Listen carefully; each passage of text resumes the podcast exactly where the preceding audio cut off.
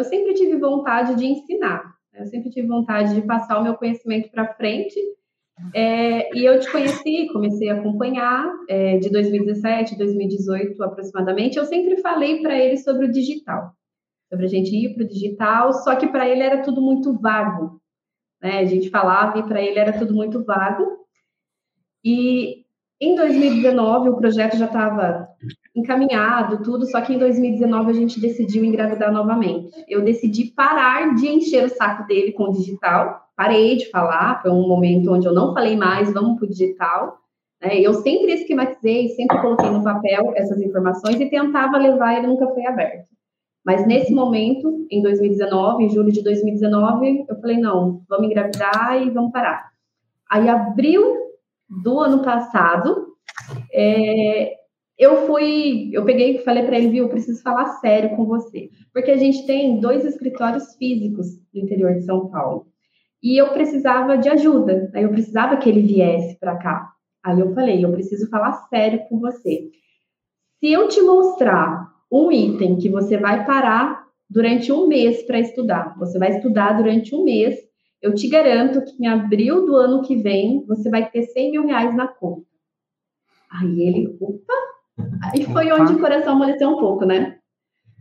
Foi onde o coração começou a amolecer um pouco. Ele falou: tá bom, vamos ver, vamos estudar isso daí. Então ele já foi mais aberto.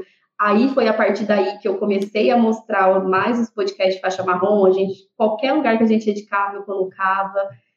Aí foi indo, virou rotina. A gente assistia os podcasts, mas até então sem conhecer como eram os bastidores. A gente não sabia como eram os bastidores ainda. Por que, que eu falei para ele? A gente vai parar para estudar, né? A gente vai aprender os processos e vamos fazer. E os 100 mil reais vem em abril do ano que vem. Aí foi, é, ele foi consumindo por enquanto, né? Sem nada técnico, foi apenas introduzindo o assunto.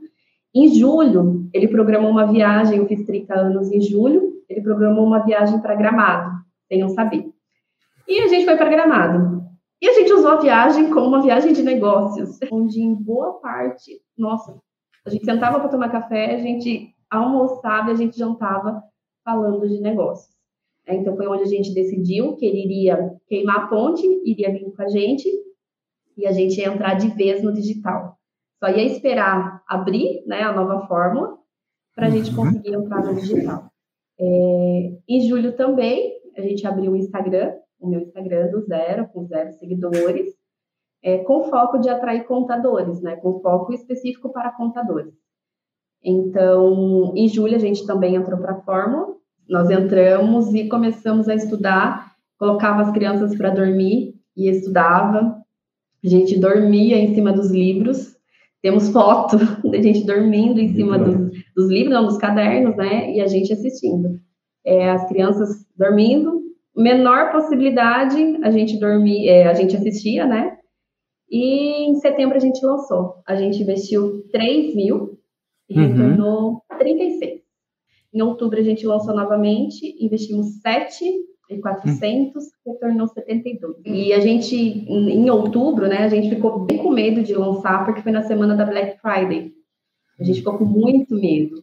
Mas é como estava todo, né? é, todo mundo junto, vamos, vamos todo mundo junto, e a gente foi e deu esse resultado.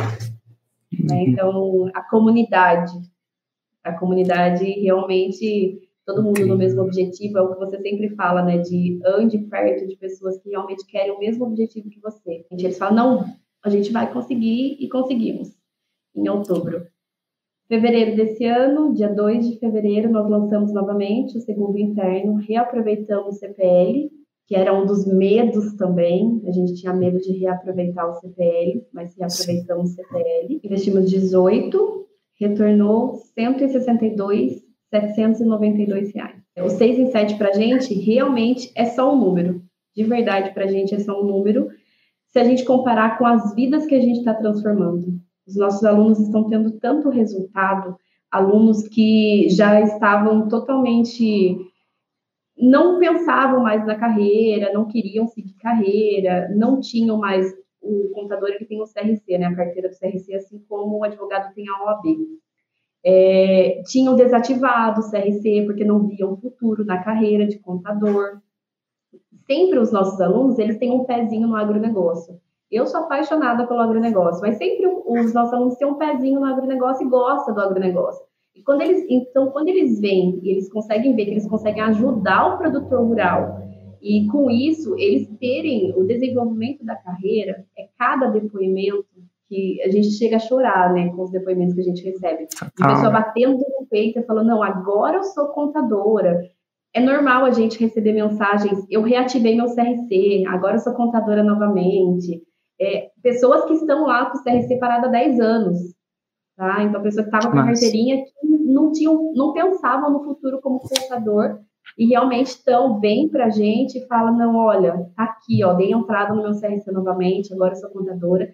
E agora eu posso fazer algo que eu gosto, que é com o agronegócio, né? Então, porque era um conhecimento que não tinha, não tinha esse conhecimento, não encontrava lugar nenhum, ninguém dava o passo a passo.